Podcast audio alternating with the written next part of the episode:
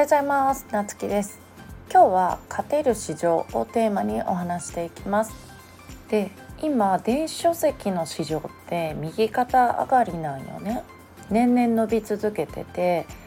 でえっと2025年には6,000億円を超える見込みと言われてるぐらいね急成長してるマーケットなんよね。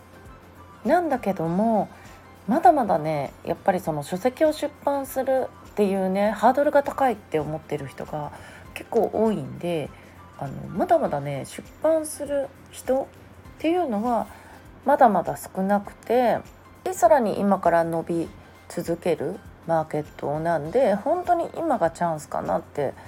思うんよね。で例えばインスタとか TikTok とかってなんかみんなね最初の方に始めた人ってわーってバズったりしてさ登録者がめっちゃ多いみたいなさ何万人とかっていう人とかも結構おると思うんだけどで特になんかその今年なんかはさインスタとかも伸びにくくなってるからあなんかもっと早く始めたかったなとかっていう人とかも結構多いんよねなんかリールとかもさ最初の方に始めた人ってなんかめっちゃバズってめっちゃフォロワー増えたみたいな人ってたくさんおるじゃんね。それがやっぱり今年とかから始めた人ってさなかなかリールもね今なんかおすすめ表示されんくなっとったりするしあの、ね、なかなかそのバズらんしフォロワーも増えないっていう現状があると思うよね。で、えっと、Kindle はなんか今その成長途中というかそのどんどん、ね、伸び続けてる市場なんでまさになんかその来年再来年とかは本当になんかそのみんながね Kindle 出して当たり前みたいな出版してる人が当たり前みたいなねあの時代が来るんじゃないかなと思っとるんよね。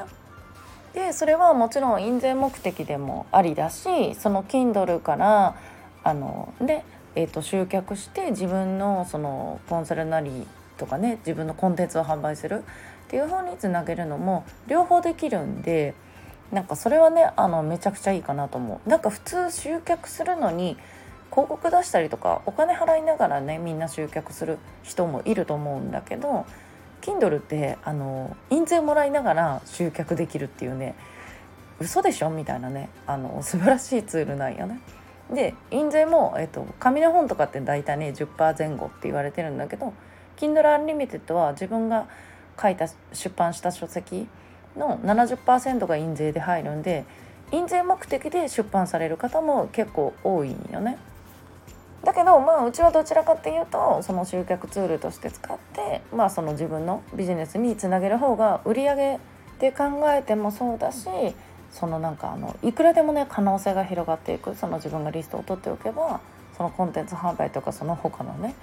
あのね事業にもいくらでも可能性が広がるんでまあそういう方をうちはおすすめしている。でなんかそのみんなね情報発信しててその例えばさブログとかで例えるとあのブログをね毎日毎日書いてなんかあのブロガーの人に言わせると3年いや毎日ブログを書いてて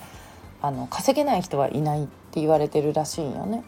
だけどまあそのブログにねじゃあどれぐらいのユーザーとかあのあるか知ってるって聞くと意外に知らない人が多いんだけど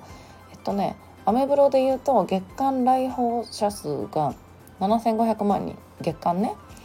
で月間のページビューが50億記事。でブログのね投稿数新規の投稿数ね月間の550万記事。でさらにこのアメブロの中には芸能人とか有名人とかたくさんいてその人たちがいる中で、ね、自分の記事が表示されるっていうねめちゃくちゃすごい戦いだと思いませんか？私これねあのリサーチした時すっごいびっくりしたのとそのなんでこれ調べたかっていうと私がそのアメブロ そっかなんかブログもねあの載せようかなと思って開いた時にあの自分がね見たかった記事が探せなかったのとあまりのなんかその数の多さにすごいびっくりしてこれどれぐらいあるんだろうと思って調べてみたらえーと、こんなデータが出てきたということです。でこれを見た時にわあもう Kindle めちゃくちゃ楽勝じゃんって 思ったんよね。で Kindle Unlimited の今対象えーと、書籍はだいたい200万冊以上って今言われてるんだけど、うん、だけどあのまだまだ全然そのねアメブロの 50億個記事に比べたら全然あの可能性あるんじゃないかなって思ってます。なんでみんながやってるから乗っかるみたいな人多いんだけどみんながブログでやってるからって乗っかる人多いんだけどなんかあのちゃんとねそれで地道にね3年とかできる人はいいんだけども今稼ぎたいのに3年待てますかっていう感じなんよね。でその勝てる市場に入るっていうのもうちすごい重要だと思っとってその入るタイミングもそうだしもうここ勝てるよって分かってるのに「いやでも」とかって言ってなんかみんながやってる方に惹かれてそっちばっかり行ってしまう。で結局ね当然ながらそういうみんながやってる方っていうのはイコールライバルも多いわけじゃないですか。なんでその勝てる市場を見極めるっていうのとその入るタイミングっていうのをねしっかりね考えてやっていけたらいいんじゃないかなと思ってこういうお話をねさせてもらいました。ということでまた感想などありましたらいいねやコメントもらえるととっても嬉しいです。それでは皆さん今日も素敵な一日をお過ごしください。また明日ね